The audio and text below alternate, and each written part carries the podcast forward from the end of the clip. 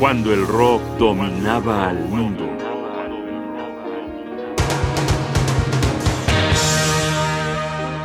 Iggy Pop, el roommate de David Bowie.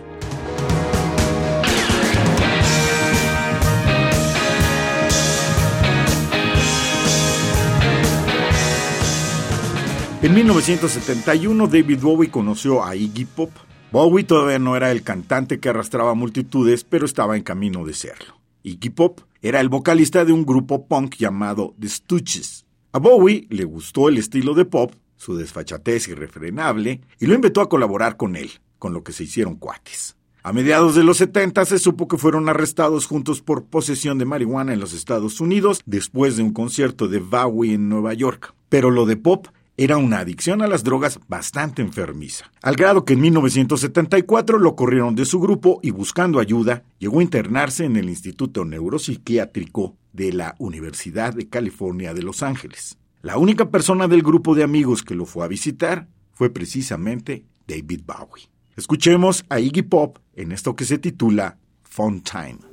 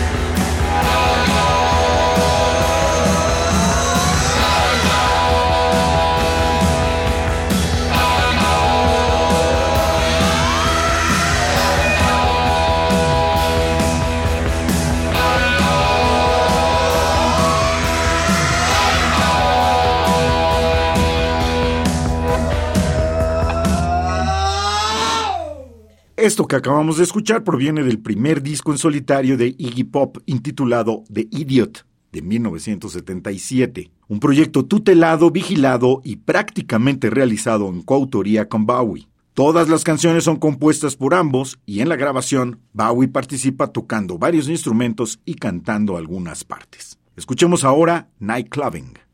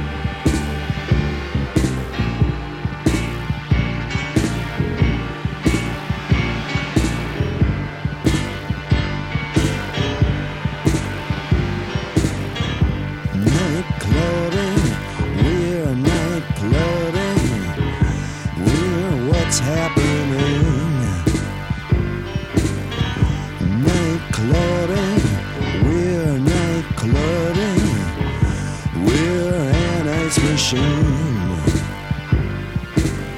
We'll see people, brand new people. There's something to see. Night clubbing,